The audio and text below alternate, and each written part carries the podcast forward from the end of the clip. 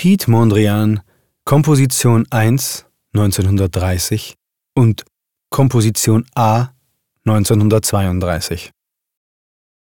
Piet Mondrian ist der Inbegriff des abstrakten Malers.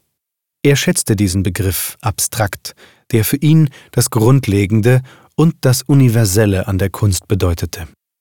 So sah sich Mondrian auch nicht als holländischer Maler. Er zog es vor, in Paris zu arbeiten, der Hauptstadt der internationalen Avantgarde.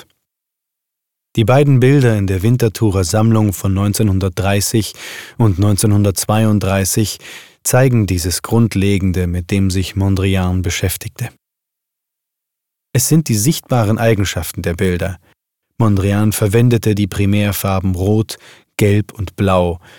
Sie stehen den Nichtfarben Schwarz, Weiß und Grau gegenüber.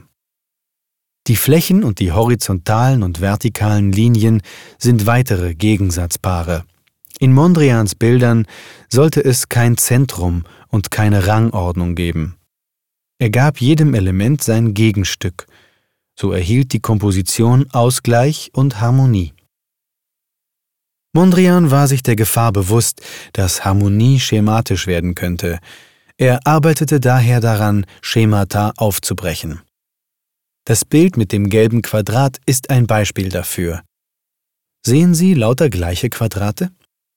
Schauen Sie genau hin und es fällt Ihnen auf, dass alle Felder leicht verschieden voneinander sind.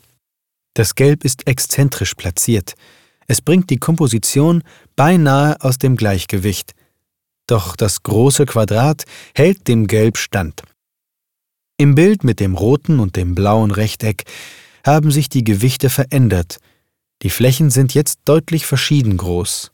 Das Auge springt diagonal von einer Farbe zur anderen und vom großen weißen Quadrat zu den kleineren Quadraten. Gleichgewicht war für Mondrian nicht statisch.